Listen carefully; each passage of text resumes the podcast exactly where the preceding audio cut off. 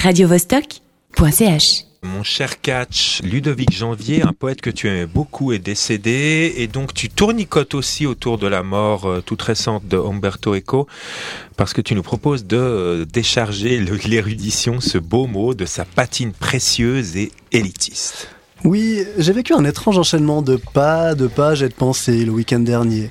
J'ai tout d'abord appris samedi matin que Ludovic Janvier était mort depuis un mois et que j'en savais rien.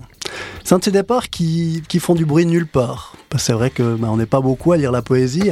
Même l'envol en 2015 de Thomas Tranströmer, qui avait pourtant été nobelisé en 2011, ou la disparition d'Herberto Helder, immense poète portugais, sont passés inaperçus.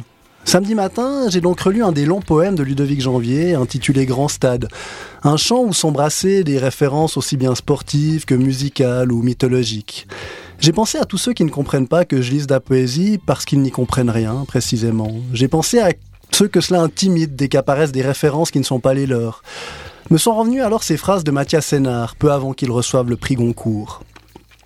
J'ai l'impression qu'aujourd'hui, dès que vous citez deux noms propres et trois livres, on vous prend pour un érudit. On vous taxe d'érudition, cette dernière étant un genre de numéro de cirque. Mais il y a un plaisir charnel dans le savoir, dans cette archéologie du pauvre qui consiste à faire remonter à la surface des choses oubliées ou lointaines, à les mettre en relation, à tisser des liens, à se promener, à arpenter des territoires livresques ou musicaux.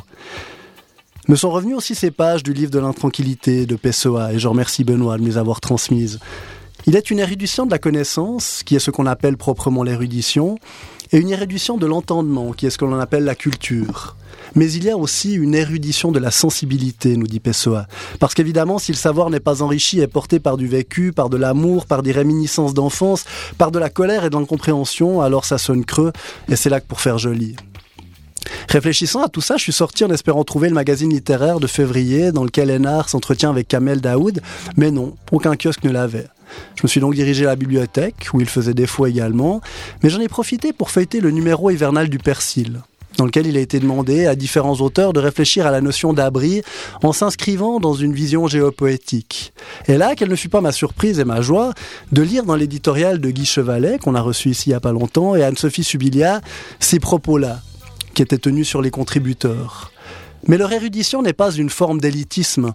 Elle sert de porte d'entrée à des expériences sensibles, physiques et affectives, à la base d'une réflexion sur leur propre rapport au monde et à l'espace. Et on se prend, en les lisant, à songer soi-même à d'autres plumes, à d'autres textes. C'est un engrenage, un appel du pied. Je suis rentré encore tout heureux de cette fulgurance. C'est si bon quand des mots pétris par d'autres dialoguent avec vos réflexions du moment quand vous ne vous y attendez pas. À peine rentré, j'ai allumé mon ordinateur et là, me rendant sur le site du Monde, les bras m'en sont presque tombés quand j'ai appris qu'Umberto Eco venait aussi d'entrer dans le mystère de l'après.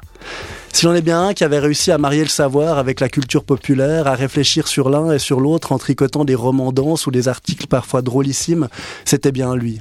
Combien de curieux ont lu le nom de la rose sans pouvoir déchiffrer les passages en latin, mais en éprouvant pas moins un plaisir immense? Et puis le bonhomme avait cette excellente idée de proposer aussi ses vues dans la presse, invitant toujours à penser un peu plus loin et à décortiquer les informations poubelles que l'on nous sert à longueur de journée.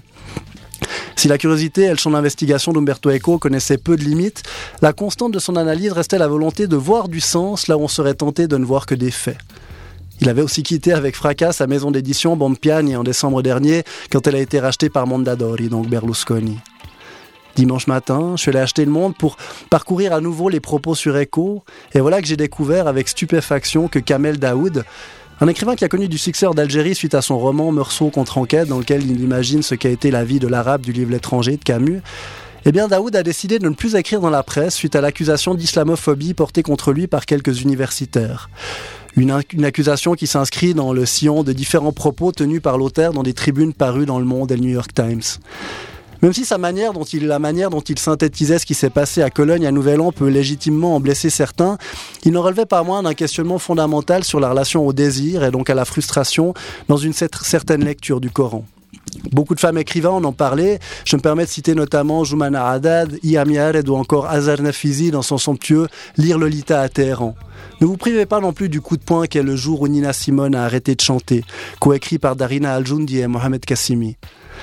Umberto Eco et Kamel Daoud ne feront donc plus entendre leur érudition culturelle et sensible dans le vacarme de la presse quotidienne. À nous de continuer de les lire et de rappeler, chaque fois que nous le pouvons, l'importance d'un cheminement où le regard, le toucher et la parole s'augmentent d'une curiosité infinie. Je laisse le mot de la fin à Daoud. J'arrête le journalisme sous peu. Je vais aller écouter des arbres ou des cœurs, lire, restaurer en moi la confiance dans la quiétude, explorer. Non pas abdiquer, mais aller plus loin que le jeu des vagues et des médias. Je me résous à creuser et non déclamer. J'ai pour ma terre l'affection du désenchanté, un amour secret, fort, une passion. J'aime les miens et les cieux que j'essaie de déchiffrer dans les livres et avec l'œil la nuit.